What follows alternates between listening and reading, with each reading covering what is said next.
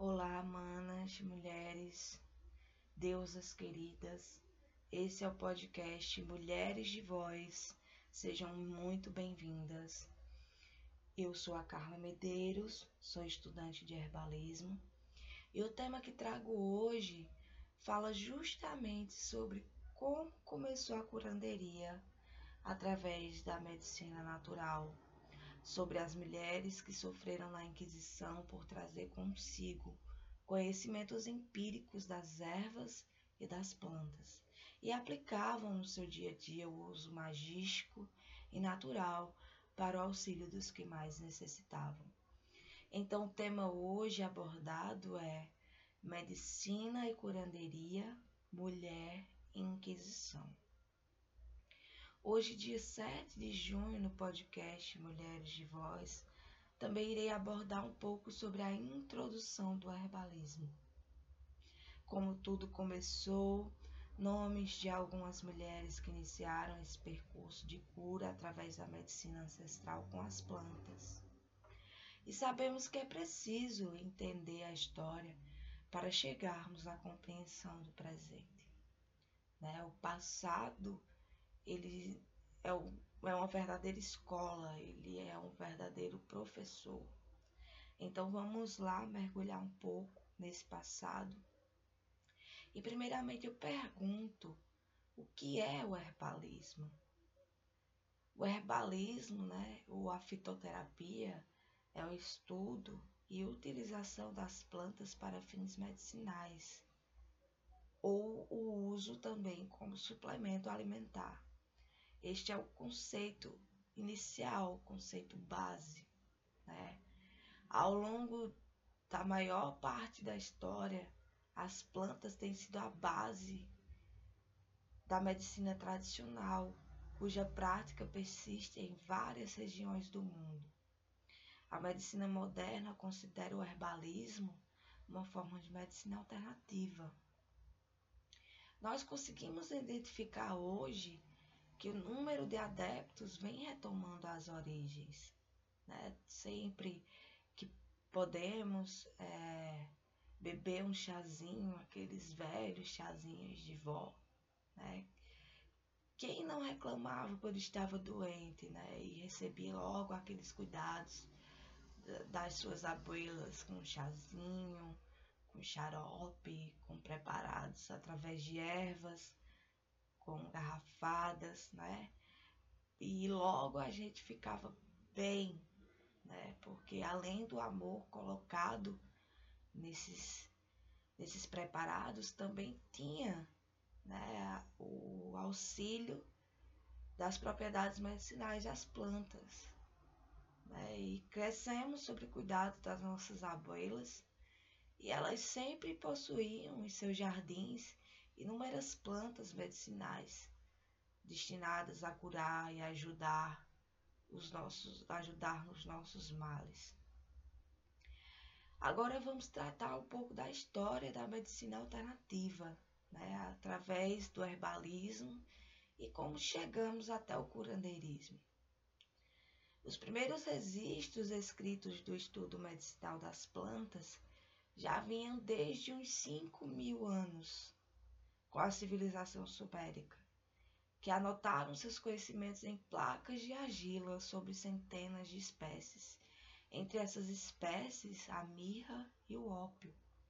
Os antigos egípcios, conhecedores em vários tipos de energia, escreveram papiro ébres, o qual contém informações sobre 850 plantas medicinais, incluindo o alho, que as nossas avós já introduziam em seus lambedores, seus xaropes. A cannabis, que vem ganhando bastante evidência na medicina alternativa, com suas várias propriedades medicinais. A babosa, por exemplo, a mandrágora, né, a misteriosa raiz que, continha, que contém forma de forma humana, é um dos ingredientes mágicos mais antigos e mais poderosos usados há muitos séculos atrás. Na Índia, destacamos a medicina ayurvédica, que faz o sagrado uso das plantas, possuem alguns dos mais antigos documentos existentes detalhando o conhecimento médico que formou a base do sistema ayurvédico. Vale destacar a história dos mosteiros, os mosteiros, os principais mosteiros beneditinos. Os mosteiros beneditinos, eles foram as primeiras fontes de conhecimento medicinal na Europa e na Inglaterra durante a Idade Média. É, eles se esforçavam bastante né, nessas escolas, eles eram muito focados na tradução de antigos trabalhos arábicos e greco-romanos, mas não desenvolviam novos métodos e informações. Várias obras gregas e romanas sobre a medicina, entre outros assuntos, foram preservadas através de cópias feitas à mão. Além disso, esses monastérios tornaram-se centros de conhecimentos médicos e suas hortas de ervas providenciaram os materiais para o tratamento de doenças comuns. Agora falando um pouco sobre uma das mulheres é, mais famosas na tradução da medicina herbal, é, Idelgarda de Bidjen. Ela tinha um currículo muito plausível, né? Essa mulher, uma verdadeira deusa ela foi monja beneditina, foi mística, teóloga, compositora, pregadora, naturalista. Também foi médica informal, né? porque as mulheres, elas politicamente não poderiam exercer nenhum cargo na sociedade. Então, ela foi médica informal. Ela também foi poetisa, dramaturga e escritora alemã. Ela rompeu as barreiras dos preconceitos contra as mulheres que existiam em seu tempo. Se tornou respeitada como autoridade em assuntos teológicos. Seus vários escritos mostram que ela possuía uma concepção mística integrada do universo. Né? Ainda que essa concepção não excluísse o realismo e encontrasse no mundo muitos problemas a solução para eles, de acordo com suas ideias, devia advir de uma união cooperativa e harmoniosa entre corpo e espírito, entre natureza, vontade humana e graça divina. Né? Isso nós é, podemos ver como uma lei universal, né?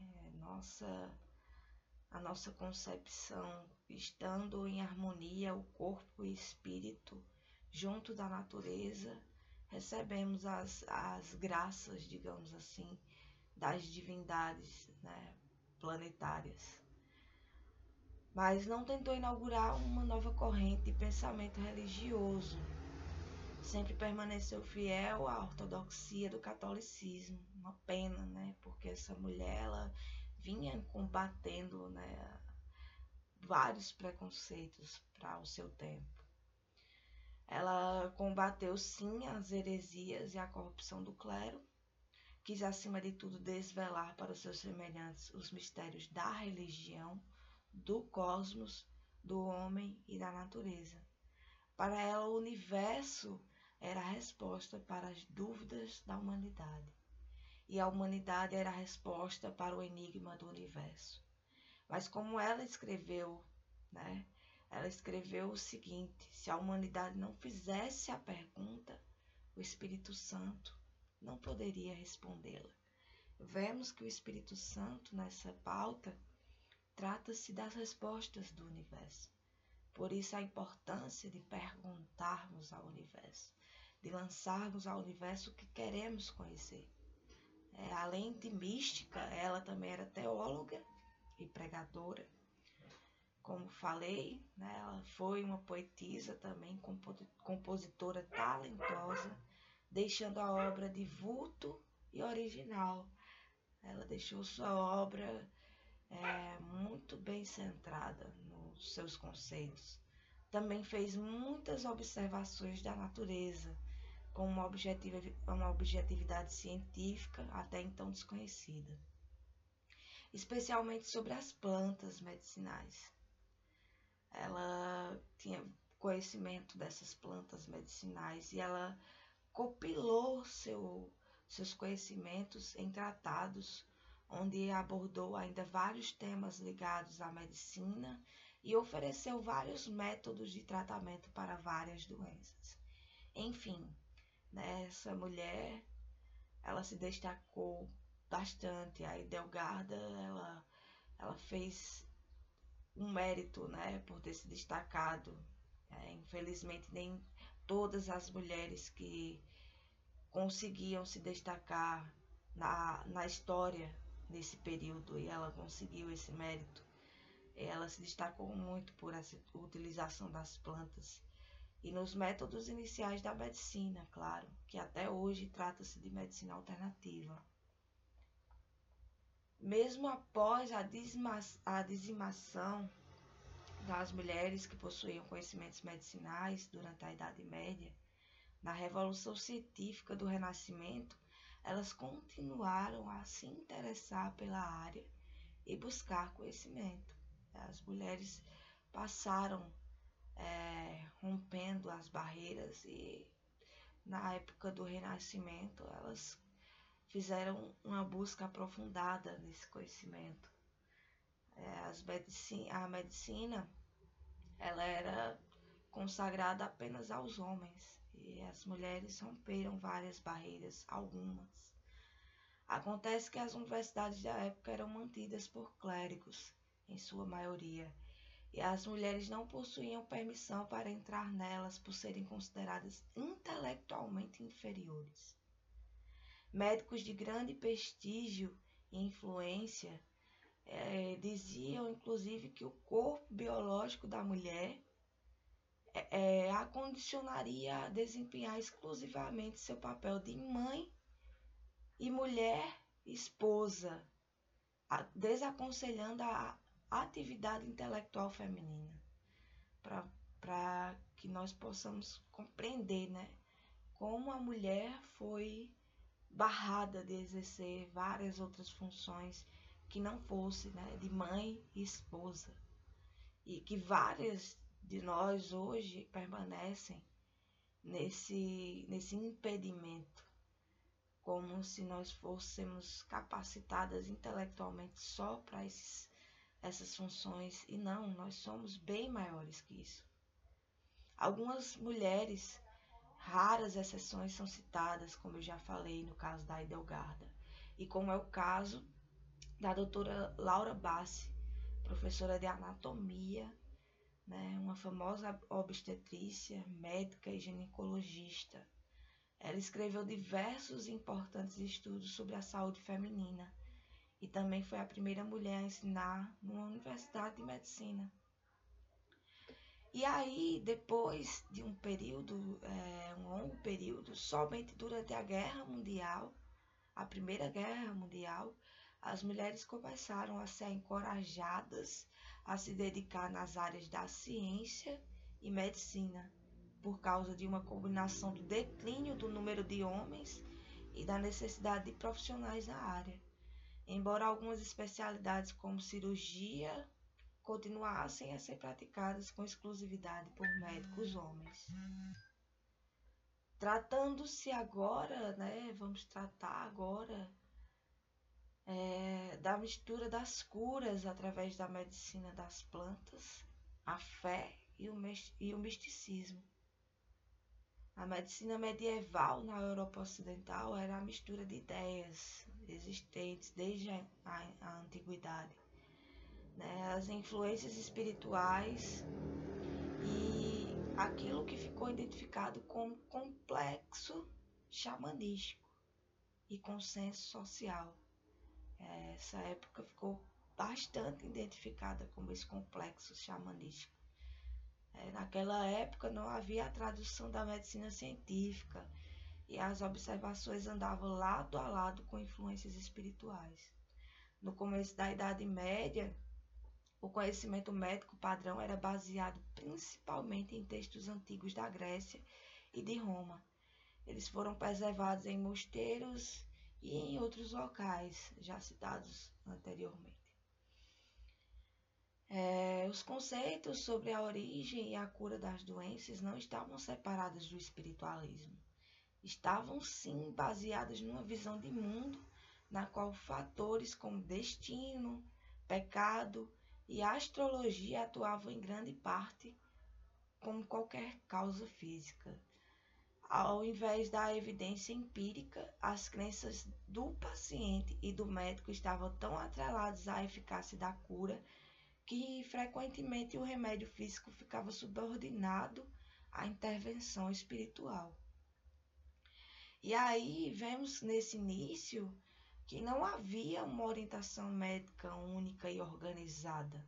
Se uma pessoa adoecesse devido a uma, um trauma, uma doença, poderia buscar livremente tratamento no curandeirismo, com a benzedeira, na astrologia, através de encantamentos e misticismos, ou finalmente procurar um médico consagrado, se houvesse um disponível, ainda tinha isso, porque eram raros os médicos disponíveis, porque geralmente eles eram destinados a tratar a burguesia, é, os reis, rainhas, né? e assim é, além disso, as fronteiras que separavam essas ocupações eram bastante tênues e móveis.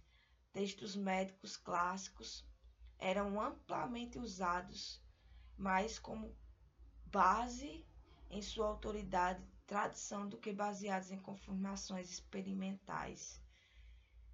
Conforme o cristianismo crescia em influência, é, se desenvolvia uma tensão entre igreja e o curandeirismo devido ao seu aspecto mágico ou místico.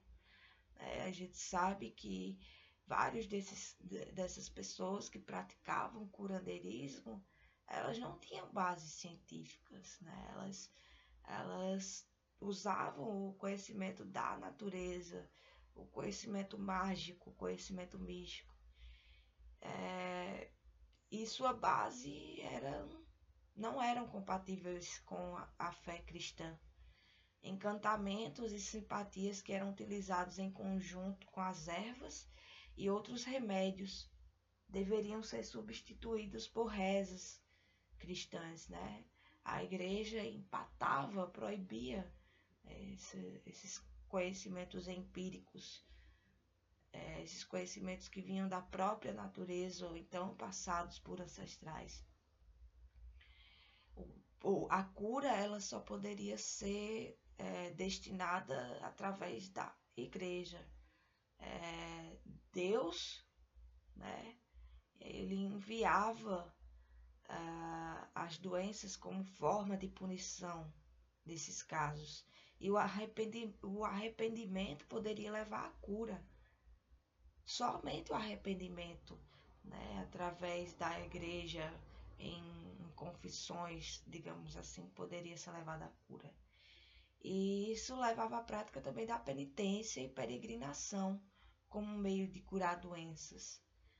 Né? Não através do poder das ervas, através da necessidade de uso de cristais, é... não, tinha que ser através do cristianismo, através da igreja. E na Idade Média nos considerava a medicina como uma profissão adequada para os cristãos, mesmo porque as doenças eram consideradas dádivas divinas, digamos assim.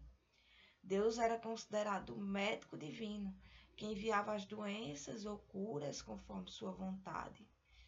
É, entretanto, Muitas ordens monásticas, particularmente os beneditinos, já citados, já que já citei anteriormente, consideravam o cuidado com os doentes como sua forma principal de trabalho.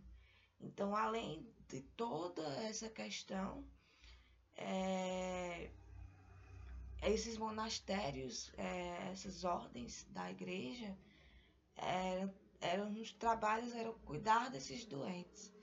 Ainda tinha toda essa questão, né? E agora é, vamos entrar, vamos adentrar mais um pouco sobre o aspecto da Inquisição, né? Falar um pouco mais diretamente. E aí vemos que paralelamente à medicina popular praticada em casa, continuava sendo frequentada e utilizada. Elas não, essas atividades não pararam de ocorrer por conta da igreja. Né? Entre esses praticantes, várias mulheres sábias que prescreviam remédios naturais junto com instruções é, com simpatias, benzas, feitiços. E então, com a chegada da Inquisição, estas mulheres sábias tornaram-se alvos de histeria na caça às bruxas, né? A famosa caça às, caça às bruxas na Inquisição. E como a igreja queria deter todo o poder, né? É, o teocentrismo, onde Deus é o centro de tudo, começou a grande época obscura da história, a Inquisição. Em quase toda a Europa foi grande o número de mulheres mortas por bruxaria. Muitas mulheres, muitas mulheres. Em algumas localidades, elas chegaram a responder por acusações que nem sequer existiam. Acusações de praticar o curandeirismo ou práticas que a condenassem de verdade.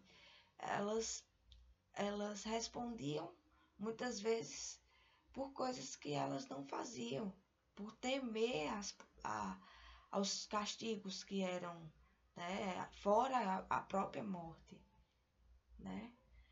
E aí as escolhidas e acusadas eram basicamente as rejeitadas socialmente. É, deficientes, viúvas, velhas, geralmente as, é, digamos que em padrões de beleza para a época, as bonitas, as mais bonitas, a ponto de causar desejo nos padres e nos homens compromissados, e as próprias curandeiras foram é, essas mulheres, né? muitas delas subversivas, né? Elas não, não atendiam ao padrão, né? Que era esperado pela sociedade na época. E a fogueira foi a forma encontrada para dar um fim a essas mulheres. Né? Um exemplo disso é Joana d'Arc. Né? Joana d'Arc que salvou a França da derrota na Guerra dos 100 Anos contra a Inglaterra, mas isso não a impediu de ser queimada e acusada de bruxaria. Na primeira oportunidade encontrada, mesmo sendo assumidamente e fervorosamente cristã, ela foi queimada.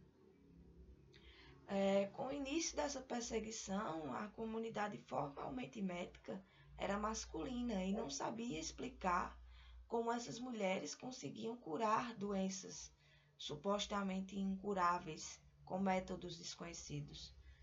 É, foram apontadas elas como supersticiosas e possuidoras de poderes malignos. É, seus métodos eram aparentemente mágicos, né, através do poder da própria natureza, do poder das plantas. É, eram descobertas consistentes sobre o uso de plantas. Eram apenas essas descobertas. E como não, não tinham conhecimento da ciência, era apontado como supersticiosas, como, como bruxas, né? E elas somente faziam uso que realmente é mágico. O poder das plantas são mágicas, são, é mágico. Né? Então, essas descobertas é, e dos usos das propriedades naturais, bem como outros artifícios que foram desconsiderados pelo fato de serem descobertas femininas. É, só porque elas possuíam esse segredo. Muitas, muitas delas, né, com esse conhecimento empírico e simplesmente muitas foram acusadas por bruxaria por serem mulheres. Existiam alguns fatores que contribuíam significativamente né, para que as mulheres desenvolvessem tais conhecimentos. Por exemplo, dependendo do tamanho da cidade, o acesso aos médicos de fato era complicado. Tinha sempre a atenção de um médico. tendo em vista que esses se concentravam nas grandes cidades e por vezes os doentes precisavam de acompanhamento urgente, não sendo possível ser guiado, né, em uma viagem de dias até um médico ou aguardar a chegada até um local. E nesses casos, uma curandeira local era chamada para tentar solucionar o problema. E né, haviam também superstições em torno da placenta e do cordão umbilical, por exemplo. Alguns acreditavam que esses anexos embrionários eram um sinal de boa sorte e riqueza. Algumas parteiras chegaram a ser acusadas de roubá-los para que pudessem vender ou usar como ingrediente de suas poções. Isso parece até um pouco cômico, né? A gente vê ah, na ficção essas mulheres, é, essas bruxas más, digamos assim, que usavam é, vários ingredientes ilógicos, né? E elas eram acusadas disso, como se fosse uma ficção criada da mente daqueles homens para acusá-las. E outra questão que facilmente as incriminavam eram os abortos induzidos, geralmente realizados né, com auxílio delas ou a morte da mãe e do bebê durante o parto complicado, e elas não tinham culpa. Elas não tinham culpa porque não tinham conhecimento total da medicina para usar naquele momento. E essas mulheres vinham a padecer e aí ficaram mal vistas, né? As parteiras, mas sempre as mulheres, né? Nessa época, por ordens mais políticas do que sociais. E precisamos compreender que os fatos abordados ao longo da história muito tem a ver com essa perseguição da figura feminina os conflitos vivenciados nessa época não aconteceram somente ao clero e às bruxas, também isto era referido a um período de transição da história, né? Essa transição do, do que é o ser mulher. Embora seja difícil recuperar traços de existência por parte da mulher devido ao silêncio que envolve todo esse fenômeno, Podemos, assim, né, supor que a busca pela mulher de outras formas de conhecimento causou todo o ódio masculino. O que a fez, né, ser castigada assim por sua ação, né, uma ação apenas de, de, de conhecimentos naturais. Né? Ela foi condenada por essa atuação por seus atos e assim considerados como bruxaria. A caça às bruxas aconteceu devido ao medo das mudanças, pois a mulher expressa a necessidade de reprodução de toda a sociedade que se sentia ameaçada diante de uma nova forma de vida, que surgiu apenas pelo desejo de se manter as velhas formas e elas foram perseguidas por criar novas formas. Novas formas de busca. E sempre a raiz do medo da mulher no homem estava ligada aos segredos dos partos, da cura e da feitura das mesinhas, é, que depois elas ficaram conhecidas e foram chamadas como e foi chamada como medicina. E ela ainda conhecia os segredos dos venenos, das poções e dos chás que enfeitiçavam e matavam, sendo senhoras da vida e da morte. E por assim serem, né, tão conhecedoras, os homens medievais procuravam lutar contra esse poder. Estavam embutidos de crenças e mitos e assim temiam a sabedoria feminina porque desejavam garantir sua soberania. E essa soberania, né, deu início a essa caçada tão, sang tão sangrenta que nunca, nunca ainda tinha sido vista por outra civilização. E assim, né, a, a, a caça às bruxas tem mais faces do que parece ter. Né? Foi omitindo fatos e atribuindo toda a culpa do massacre à intolerância religiosa e radicalismo cristão. É, temos também o outro lado da moeda, né, que mostra que além de radicalismo religioso, havia o ódio institucionalizado em relação a essa figura feminina. Essa caça às bruxas não foi nada mais do que um período em que a sociedade demonstrou mais fielmente como se sente em relação à figura feminina. Tudo isso mostra-nos com clareza o poder cruel que se considerava santo, com todo o ato de condenar e despedaçar o feminino em nome de Deus. Para concluir, que possamos lembrar que não foram as instituições da Inquisição e da medicina que condenaram a mulher, mas também muitos discursos intelectuais e humanistas ajudaram a fundamentar como impura e inferior nós, nesse ser mulher, contribuindo assim para uma justificação ideológica e desvalorização da divindade feminina, que até hoje nos, nos se não curar o nosso feminino, né, se não buscarmos a cura do nosso útero, onde está toda a nossa ancestralidade, nós nos sentimos muitas vezes incapazes de ser mulher. Né? E aí, enfim, essa foi um pouco, foi, isso foi um pouco do que eu gostaria de falar para vocês. Pretendo encerrar, né, deixando uma dica sobre uma planta especial para nós mulheres, né? É, muitas de nós conhecem, conhecemos os usos das plantas sagradas, é, mas venho trazer aqui um pouco também de alguns relatos sobre Artemisia.